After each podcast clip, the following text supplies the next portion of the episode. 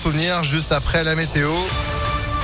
Et puis l'info de Sandrine Ollier, bonjour. Bonjour Phil, bonjour à tous. À la une, cette violente agression à Vèze hier en fin d'après-midi. Deux hommes ont été blessés à l'arme blanche, place de Paris. Deux personnes âgées de 47 et 76 ans.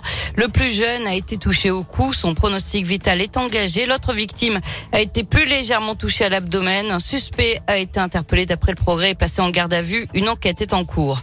Un féminicide jugé à partir d'aujourd'hui devant la cour d'assises du Rhône. Un ancien danseur de cabaret est accusé d'avoir drogué et tué sa compagne, danseuse, elle aussi à Taluyer dans le Rhône. Les faits remontent à 2018.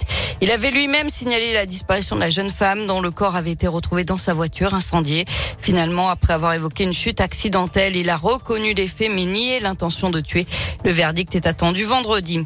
En Isère, la justice rouvre le dossier d'une mystérieuse disparition en 1985, celle d'une jeune fille de 19 ans à Pontcharra alors qu'elle faisait de l'autostop. Ça fait suite à l'élucidation du meurtre de Marie-Thérèse Bonfranti le 12 mai dernier, 36 ans après les faits. Bonne nouvelle pour le pouvoir d'achat des retraités. Les pensions seront indexées sur l'inflation dès les versements du 9 août. C'est en tout cas l'objectif du gouvernement si la majorité présidentielle est reconduite aux prochaines élections législatives. C'est ce qu'annonce ce matin le ministre du Travail, Olivier Dussopt. Pour les actifs, Bruno Le Maire a demandé hier aux entreprises qui le peuvent d'augmenter les salaires. Le ministre de l'économie a reçu les organisations patronales à Bercy, alors qu'on apprend aujourd'hui que l'augmentation des prix dans l'alimentaire pourrait représenter plus de 200 euros par personne cette année, selon une étude de l'assurance Alliance.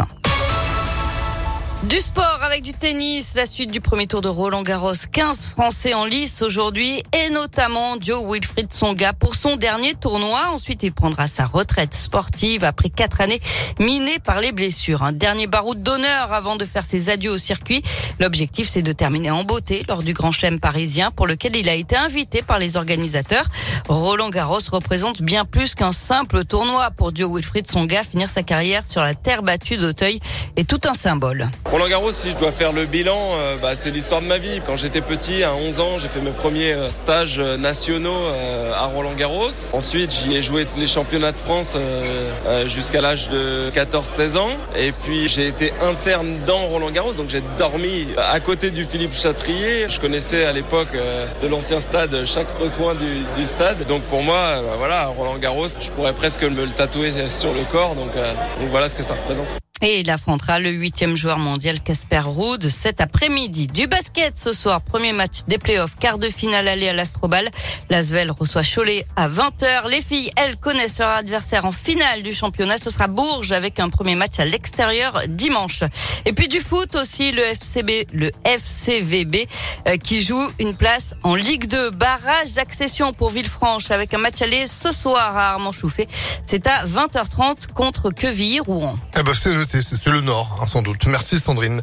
Vous êtes de retour à 11h À tout à l'heure. Allez, à tout à l'heure. Et c'est le Nord aussi.